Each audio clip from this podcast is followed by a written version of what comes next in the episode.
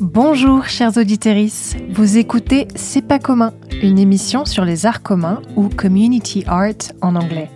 Une discipline qui regroupe les pratiques artistiques participatives, publiques et engagées.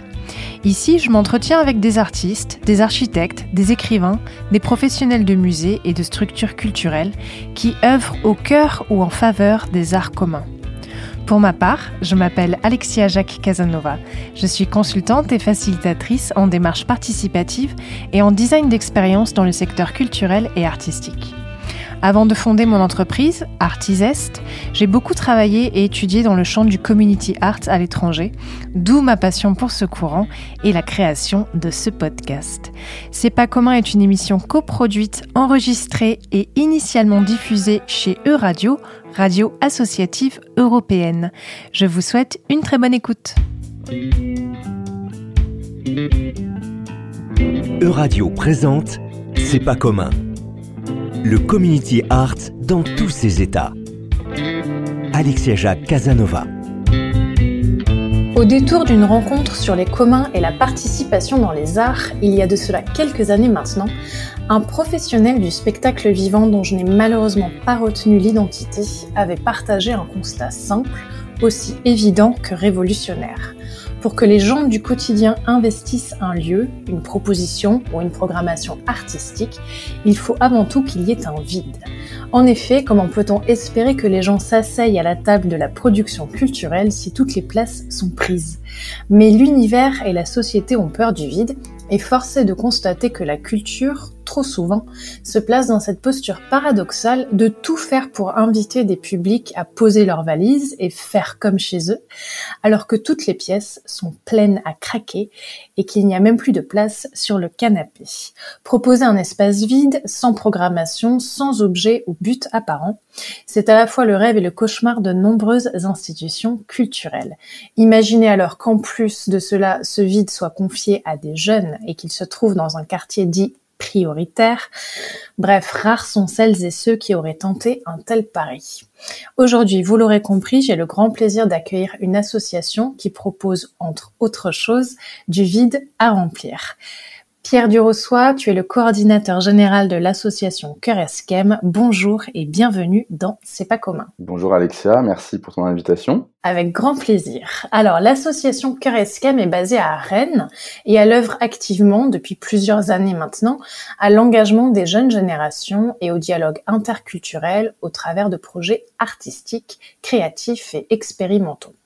Avant de parler du projet que j'évoquais à l'instant en introduction et de nous présenter en détail euh, le, champ d'action de Kereskem, est-ce que tu peux nous présenter ton parcours et comment tu en es venu à fonder cette association et avec qui? Bien sûr. Alors moi, je suis un jeune Rennais, enfin jeune plus si jeune, mais je suis Rennais.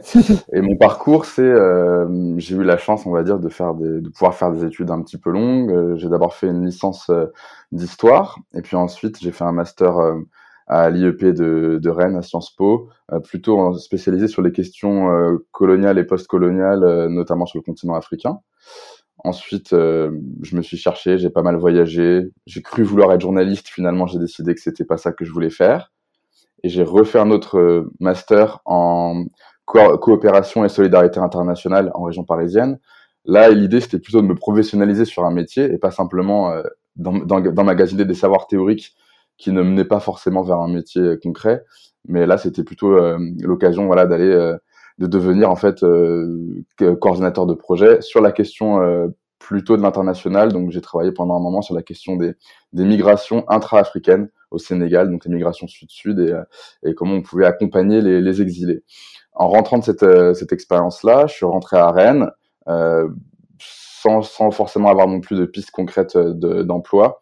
Et en fait, euh, des personnes avec qui j'avais eu des précédents engagements politiques, notamment la création d'un parti politique quand on était très jeune, la vingtaine, euh, on s'est rassemblés, puis on s'est dit euh, peut-être qu'on pourrait créer une association avec les différents savoirs euh, qu'on a pu emmagasiner et nos volontés, on va dire, politiques. On pourrait peut-être créer des espaces pour les jeunes adultes. C'est ça le constat de base. Mmh. C'est qu'on avait 24-25 ans et on se rendait compte que on était peut-être plusieurs, notamment mon, la personne qui est devenue mon collègue après, qui s'appelle Maxime Lecoq, on faisait un constat similaire, c'est-à-dire que nous, on avait euh, pas mal de privilèges, on va dire appartenant on va dire, à la classe moyenne, moyenne inférieure, je sais pas trop, mais voilà. On arrivait à naviguer entre différentes différentes populations jeunes. C'est-à-dire qu'on avait des amis qui étaient plutôt euh, issus des classes populaires, d'autres qui étaient plutôt euh, des créatifs, d'autres euh, des ingénieurs, d'autres personnes issues de parcours d'exil, etc. Mais que finalement, les personnes avec qui on qu'on pouvait fréquenter étaient parfois assignées à certaines places et qu'en fait les jeunesses se mélangeaient pas. Hmm. Et qu'il y avait aussi peu d'espace pour les jeunes adultes, cet âge si particulier avec plein d'injonctions différentes pour finalement prendre des initiatives, se rencontrer et parce qu'en fait, sinon, on trouvait que voilà, les étudiants ils restent avec les étudiants, que les jeunes euh, qui font livreur Deliveroo le soir, ils se mélangent pas avec euh, les ostéos, les kinés, euh, les étudiants en, école de commerce et j'en passe. Mhm. Donc voilà, cette association, elle a été faite pour, au début, faire se rencontrer des, des jeunes qui se rencontreraient pas autrement et justement essayer de penser des espaces où on pourrait prendre place par le biais de la culture, parce que on avait chacun, lui et moi, des engagements culturels artistiques, lui dans le rap et moi dans le documentaire. On a voilà, c'était vraiment ce manque d'espace et euh, pour prendre des initiatives en autonomie. Et donc, à quoi ressemble l'association aujourd'hui? Quelles sont ses missions? J'imagine qu'on est dans la continuité de ce que tu viens d'expliquer. Et quels sont les types d'actions que vous portez au quotidien? Alors oui, là, ça fait ça va faire euh, ça fait presque huit ans qu'on a créé l'association. Et euh, les, les, les, missions principales en fait de l'association, c'est créer des espaces d'émancipation pour les jeunes adultes euh, de manière collective. Alors il y a le, le projet phare, on pourra peut-être revenir plus en détail après, qui est le laboratoire artistique populaire qui se passe à Morpa, mhm. euh, dans un quartier populaire de Rennes, euh, qui réunit 30 jeunes pendant 6 mois. Mais on fait aussi des événements euh, dans l'espace public plutôt de type festif, dans les quartiers populaires, pour aussi essayer de créer des espaces participatifs. C'est-à-dire que quand on fait des événements festifs dans l'espace public, c'est des événements qu'on co-crée avec les habitants, les habitantes en amont. Hein. C'est pas juste on vient proposer un spectacle, c'est on, aide les habitants ou à faire émerger des initiatives qu'ils auraient déjà, à les mettre en place. Et puis l'autre pan de ce qu'on va faire, il y a un petit peu de formation aussi, notamment à l'approche interculturelle dans le travail social. Et puis d'autre part, des projets à l'échelle européenne où euh, on va faire de l'échange de pratiques, des mobilités pour les jeunes euh, adultes, notamment de Morpa, qui n'auraient pas forcément les, les, les, les, on va dire les l'opportunité de pouvoir voyager et de pouvoir en fait rencontrer des jeunes en Europe qui ont euh, des engagements un peu similaires. Alors l'association a donné lieu à une autre structure qui a présent portée donc par le cofondateur dont tu parlais euh, juste avant, Maxime Lecoq. Cette structure, elle s'appelle tout simplement COPESCHEM. Est-ce que tu peux nous expliquer euh, à quoi elle sert et quelle est son articulation, sa relation avec l'association? Alors oui, Copeschem, euh, c'est une, déjà c'est une coopérative, ça n'a pas le même statut en fait euh, qu'une association. Elle a été créée par euh, d'anciens membres de Kereskem qui étaient soit bah, donc le l'ancien salarié fondateur avec moi de l'association ou d'autres bénévoles. les liens qu'on a, c'est déjà qu'on est toujours amis mhm. et puis surtout qu'on fait encore des projets ensemble. Alors eux, en fait, ils se définissent plutôt comme un bureau d'études sur la question des politiques publiques de jeunesse. C'est-à-dire qu'ils vont pouvoir accompagner euh, notamment des collectivités territoriales à améliorer ou à repenser leur politique de jeunesse quand ils en ont. et, euh, ils peuvent aussi accompagner la mise en place de, de projets euh, et de démarches participatives. Pour ce faire, ils vont se baser sur nous, en fait, on va dire, si on veut schématiser un peu euh, de manière peut-être un peu simpliste, mais c'est-à-dire que nous, on est encore l'association de terrain qui va expérimenter des, des dispositifs d'éducation populaire, parce qu'on est une association d'éducation populaire. Et puis, et puis Copescam va pouvoir euh, continuer à nous accompagner, à analyser nos pratiques et à pouvoir les comparer, les diffuser et accompagner d'autres collectifs, collectivités à mettre en place euh, des choses qu'on aurait pu euh, euh mettre en place à Morpa alors, à présent qu'on a planté le paysage, revenons à, notre vide. Je veux parler donc de l'initiative portée par Cœur Esquem et qui s'intitule le Laboratoire Artistique Populaire. C'est un espace qui est situé dans le quartier de Morpa, donc à Rennes. Un programme qui réunit des jeunes de 18 à 30 ans autour de pratiques artistiques coopératives et expérimentales. On écoute tout de suite l'extrait d'un reportage intitulé Bienvenue au LAP, réalisé par Léonard de Souza, dans lequel on entend un des jeunes participants s'exprimer. Bah, j'ai entendu parler euh, euh, il y a vraiment cette année, début fin décembre, parce que j'étais à Garantie Jeune. Et c'est ma conseillère qui m'avait euh, bah, conseillé du coup de le, LAP. Je savais pas du tout que ça existait en fait, parce que ça fait déjà quelques années que ça existe le LAP. Et là, c'est vraiment quelques mois que j'ai entendu parler. Et c'est vachement chouette, hein, franchement, d'être soi-même, c'est ça aussi qui est, qui est bien. Euh, c'est très flexible. Si on a des trucs à faire à côté, on peut euh, quand même les faire. Il n'y a pas un truc strict en fait, euh, comme un job où tu es obligé d'être là à 8h jusqu'à 17h. Donc, euh, donc ça c'est pas mal, il y aura une flexibilité où on peut venir euh, échanger avec des gens. Euh, si, si, on a envie de faire une petite sieste, bon, on peut faire. Si on est trop fatigué, on peut être soi-même et je trouve que ça c'est un peu le meilleur truc en fait. On peut vraiment se détendre, etc. et se relâcher un peu.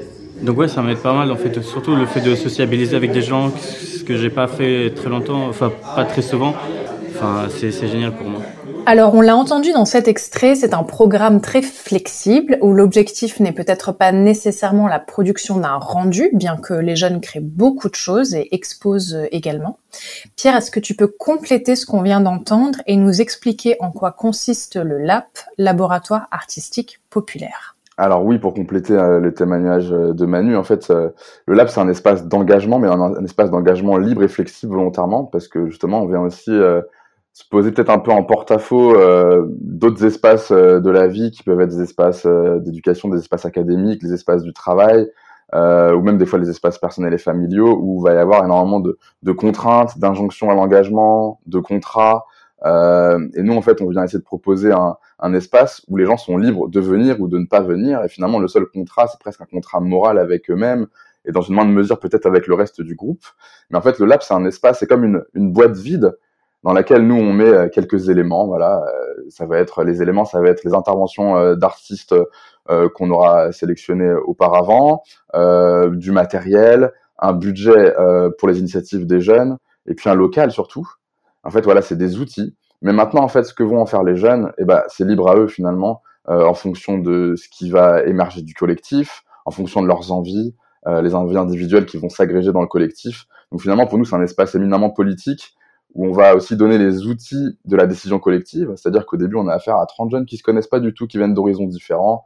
Euh, certains qui peuvent être en cinquième année des beaux-arts, d'autres qui sont déscolarisés, qui n'ont même pas le brevet. Mhm.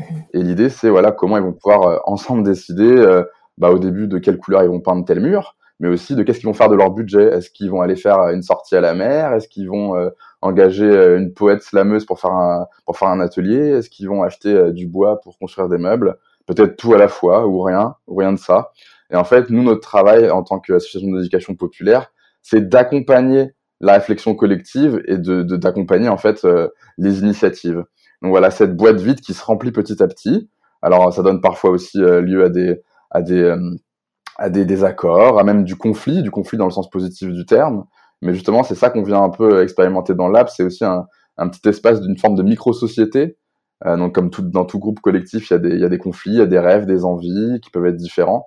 Et voilà, et nous, en fait, on vient essayer de, de jouer un peu dans cette cuisine-là euh, pour essayer de, de faire en sorte que euh, bah, le meilleur puisse sortir de cette aventure collective qui dure quand même sept mois, euh, qui est quelque chose de très intense et qui est conciliable euh, pour les personnes qui sont prises à côté avec un emploi, des études, mais il y a aussi beaucoup de personnes qui sont euh, isolées et sans activité, qui font de leur lap, du lap leur activité principale pendant 6-7 mois et qui viennent quasiment au quotidien. Voilà. Et comment est-ce qu'on trouve le bon équilibre entre accompagnement et liberté? Comment est-ce qu'on sait où donner du cadre et où laisser une autonomie? Est-ce que c'est, euh, est-ce que du coup le format a évolué au fil des années parce que vous vous rendiez compte que ça fonctionnait ou ça ne fonctionnait pas? Comment est-ce que vous avez trouvé euh, ce juste équilibre? Oui, c'est vrai que ça, c'est peut-être, euh, on va dire, le, défi principal, en fait, finalement, de notre métier, hein, en tant qu'animateur de démarche participative, c'est où est-ce qu'on passe le, où est-ce qu'on place le, le, curseur de l'autonomie et de la participation, et où est-ce qu'on, qu'on place un peu le curseur du moment où on est un peu plus directif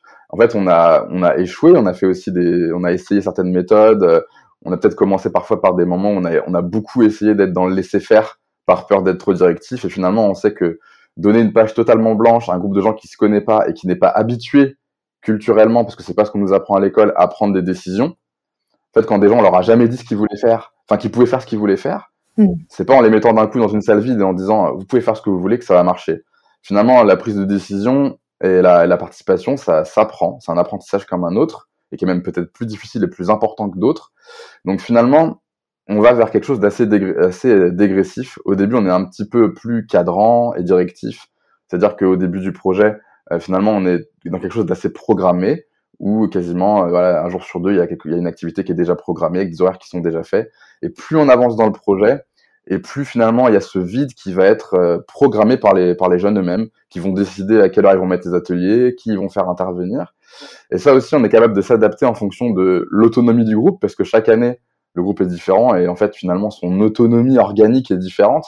Et parfois on a affaire à des groupes qu'on trouve très autonomes au bout d'un mois et qui on va laisser les clés du local et qui vont pouvoir être euh, décidés de leurs horaires. Et parfois il y a des groupes qui sont peut-être un petit peu plus fragiles dû finalement à la somme des individualités qu'ils composent, qui peuvent être euh, dans des situations euh, de grande fragilité psychosociale, où là, il va y avoir besoin d'être un peu cadrant, et ça va aussi demander, ça va aussi dépendre de ce que eux, elles et eux vont nous demander.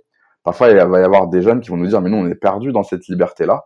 On a besoin que vous nous donniez des outils, que vous nous donniez des horaires, et même des fois que vous nous imposiez certaines choses. Mmh. Donc en fait, ça va vraiment être euh, une forme de, de, ressenti, et ça, c'est notre habitude en tant que professionnel de voir un peu où est-ce qu'on place ce curseur-là, et c'est très difficile. Et c'est intéressant parce que sur votre compte Instagram, il y avait un, un participant qui témoignait également et euh, qui disait une phrase qui euh, qui m'a beaucoup euh, intéressée parce qu'il disait qu'en fait ça, ça n'est pas une formation, le LAP, mais c'est très formateur et j'ai trouvé ça extrêmement intéressant en effet. J'aimerais aussi qu'on parle du travail avec les artistes intervenants qui les sélectionne? Sur quels critères? Comment se passe la collaboration avec euh, les participants du LAP Alors la sélection, elle se fait euh, en amont, en général euh, l'année précédant le, projet. elle se fait de plusieurs manières. Alors c'est-à-dire que à la fin de chaque lap, même pendant chaque lap, certains certains des jeunes, ainsi que l'équipe avec qui on travaille, c'est-à-dire que dans l'équipe d'accompagnement des jeunes, il faut savoir qu'il y a des salariés, des personnes en stage en alternance et aussi des volontaires en service civique. Donc toute cette équipe, plus les jeunes qui sont, qui sont motivés, vont aider à réfléchir à l'amélioration du projet pour l'année suivante et à donner des pistes de programmation. Donc c'est-à-dire que voilà, c'est les jeunes qui sont en train de finir le lap en général qui vont penser le lap d'après avec nous parce qu'ils viennent de le vivre, ils sont en train de le vivre ils vont se dire ah bah ça, il a peut-être manqué, on aurait aimé qu'il y avait plus d'art vivant ou euh, ça a été super qu'on ait fait de la photo et puis des fois ils vont donner des pistes concrètes d'artistes. Ça va être aussi très valorisant de les mettre en situation de de, de, de, de capacité de choix et puis il y a un mélange en fait aussi euh, d'artistes qui vont nous solliciter, euh, nous en tant que professionnels, le réseau artistique qu'on peut avoir, euh, et puis essayer d'avoir quand même une forme de cohérence. Euh, maintenant, ça fait trois ans qu'on essaye de définir quand même une thématique. Ça, la thématique, elle est définie par nous, euh, les coordinateurs de projet.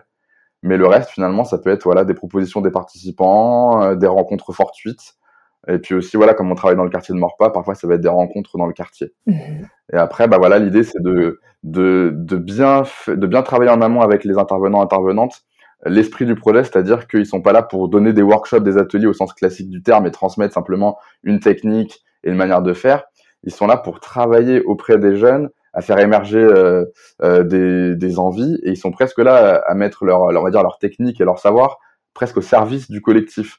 Et euh, alors des fois ça peut être frustrant peut-être pour les artistes parce qu'on perd des fois un peu de temps entre guillemets à voilà à co-construire le projet avec les jeunes, mais pour nous c'est hyper important le processus plus que la finalité pure de faire des jeunes des artistes en herbe. Mhm. Donc voilà, on choisit vraiment les artistes pour leur capacité à se mettre au diapason du groupe et puis à leur pédagogie et leur transmission.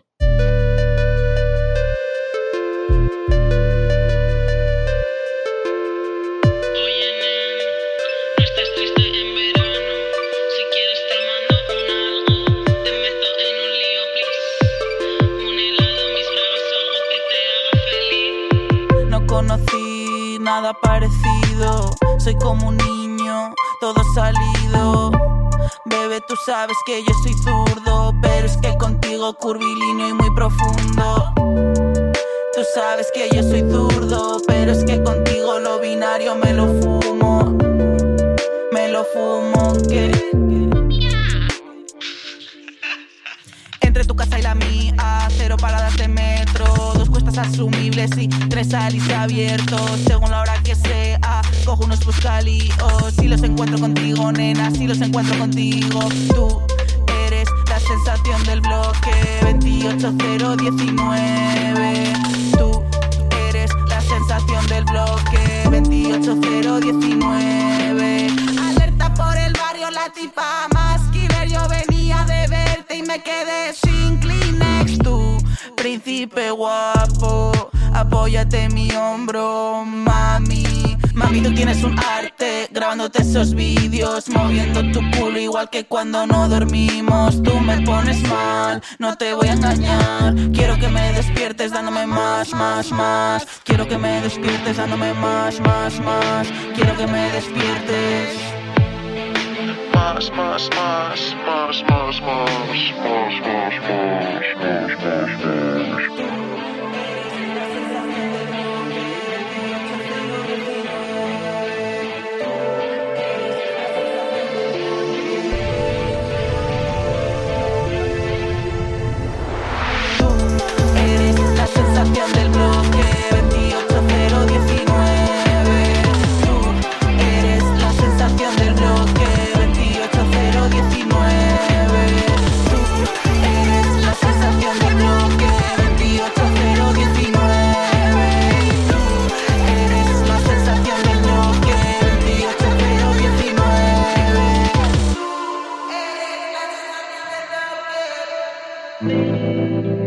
28019. Euradio, EU Radio. c'est pas commun. Je reçois aujourd'hui Pierre Durossois de l'association Cœur Esquem pour parler notamment du LAP, le laboratoire artistique populaire. C'est donc un lieu assez inhabituel, vous l'aurez compris. Un des participants dans une vidéo que j'ai pu trouver sur euh, le compte Instagram le décrit comme un troisième lieu. Ce n'est ni le travail, ni l'école, et il ajoute un espace comme ça fait rarement partie de nos horizons. Alors c'est une question un peu philosophique, euh, Pierre, pour vous, euh, mais est-ce que vous vous questionnez parfois sur ce qui constitue l'horizon culturel et social des jeunes aujourd'hui? Est-ce que c'est ce constat qui vous pousse à créer des lieux ou des opportunités comme le LAP Alors oui, pour nous, l'horizon euh, culturel et social des jeunes, il est souvent fait bah, d'injonctions ou de lieux qui sont faits en fait ou qui sont faits pour la production, c'est-à-dire qu'on va inciter les jeunes adultes, mais les, personnes en général, à être dans, dans on va dire dans l'efficacité, la productivité. Alors ça peut être des lieux comme l'école euh, ou même certains lieux artistiques de production artistique où en fait on va attendre euh, du résultat, de la productivité. Ou dans un autre sens, il va y avoir des lieux de, de diffusion culturelle, c'est-à-dire que même à Rennes, il y a une offre culturelle qui est très riche et très diverse, mais finalement, en fait, tous les, les, jeunes adultes ont finalement peu leur mot à dire euh, bah, sur la programmation. Ils vont être dans une situation plutôt passive de consommation. Alors même s'il y a des parcours de médiation culturelle, etc., pour nous, c'est c'est pas assez suffisant. Donc voilà, pour nous, c'est euh, vraiment questionner ce, cet horizon qui est soit un horizon de d'injonction à la production ou finalement de consommation passive. Mhm. Et nous, on vient créer un peu ces lieux intermédiaires où en fait euh, les jeunes peuvent prendre le temps, se nourrir de certaines choses qui vont recevoir des artistes, mais aussi se nourrir de ce que font les autres jeunes. C'est-à-dire que dans cet espace qu'est le LAP, on vient aussi essayer de casser un peu la hiérarchie euh, des normes culturelles et des normes artistiques. Euh, alors c'est pas qu'on est absolument relativiste en disant euh, euh, toutes les pratiques artistiques se valent, etc. C'est pas ça l'idée, mais c'est de se dire finalement que chacun chacune sait faire des choses, que nous on essaie de créer un espace où les gens se sentent assez en confiance pour se transmettre des compétences qui peuvent être artistiques, créatives et parfois même un peu au-delà, hein, qui peuvent être des compétences sociales, et que finalement le lab c'est vraiment cet espace de transmission de savoir euh, avec une moindre hiérarchie ou sans hiérarchie si on peut tendre vers là, et un espace aussi on peut prendre le temps, ce qui est un peu tabou aussi dans la société, dans, dans la société aussi et pour les jeunes adultes où on va les presser à vite se professionnaliser, vite se former, vite rentrer dans un moule. Et en fait, il va y avoir des pressions familiales, économiques aussi. Et nous, on vient essayer de se poser dans cet interstice-là où on peut finalement prendre ce temps-là pour essayer de se, parfois de se réorienter, reprendre goût à la socialisation, parfois même à une formation ou autre. Mais c'est prendre du temps aussi pour soi et avec les autres. Voilà. Oui, on est vraiment euh, presque, je pense, dans une traduction assez euh, littérale de la démocratie culturelle au final euh, dans ce qui se fait au LAP. J'aimerais vous proposer aussi de partager avec nous vos projets à venir. J'imagine que 2023 est rempli d'actualités. Est-ce que vous avez déjà des projets? Que vous pouvez euh, partager avec les auditeurs sur euh, sur ce qui va se faire ces prochains mois Alors oui, bien sûr. Alors ce qui va se faire les prochains mois, il va déjà avoir déjà le, le LAP, euh, donc la septième édition du LAP déjà qui vient de commencer il y a deux semaines et qui va se prolonger jusqu'en juin. Cette, fois- cette fois-ci, c'est sur la thématique euh, du courage. Alors les inscriptions sont encore ouvertes pour les personnes qui habiteraient à Rennes et qui auraient entre 18 et 30 ans. Et le lien d'inscription est sur euh, dans la bio de notre compte Instagram Cœur. Et puis sinon, ce qui va arriver dans les prochains mois, c'est de la participation à différents projets européens Erasmus+. Euh, certains sont en cours, certains vont commencer. Je peux en donner euh, diverses thématiques. Ça va vous donner une idée sur euh, de certains projets sur lesquels on s'annonce. Mhm. Il y en a un en fait qui va être plutôt sur la question de comment les tiers lieux et les lieux un peu hybrides qu'on occupe, dont le LAP, peuvent être des lieux où on peut améliorer la santé mentale des jeunes adultes. Un autre projet est plutôt sur comment on peut imaginer des outils d'animation artistique à destination des collectifs qui puisse être vecteur de transformation et de changement, de transformation sociale. un troisième projet qui est plutôt sur comment on peut faire en sorte que les universités soient plutôt des lieux ouverts euh, notamment aux gens qui sont pas forcément inscrits dans des parcours euh, universitaires, c'est-à-dire que ces lieux de savoir soient pas, soient pas réservés aux étudiants, mais soient des lieux en fait qui puissent être ouverts à toutes les personnes de la société et qui soient pas simplement des lieux plutôt on va dire élitistes et simplement diplômants, mais voilà des lieux de partage de savoir.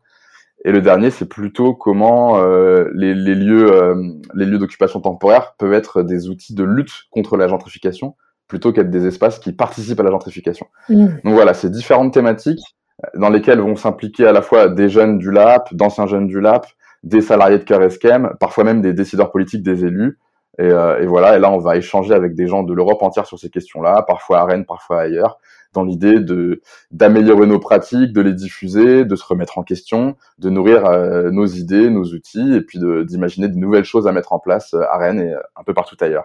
Voilà passionnant, riche, riche programme pour 2023.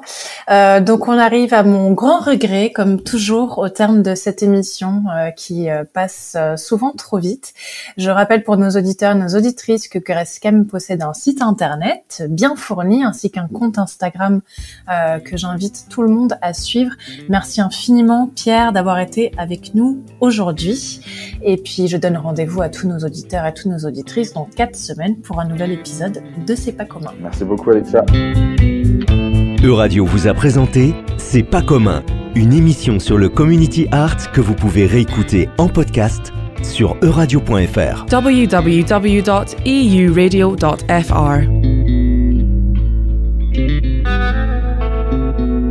Merci d'avoir écouté C'est pas commun. Pour aller plus loin, vous pouvez nous retrouver sur les réseaux sociaux et notamment Instagram at C'est pas commun podcast. À bientôt!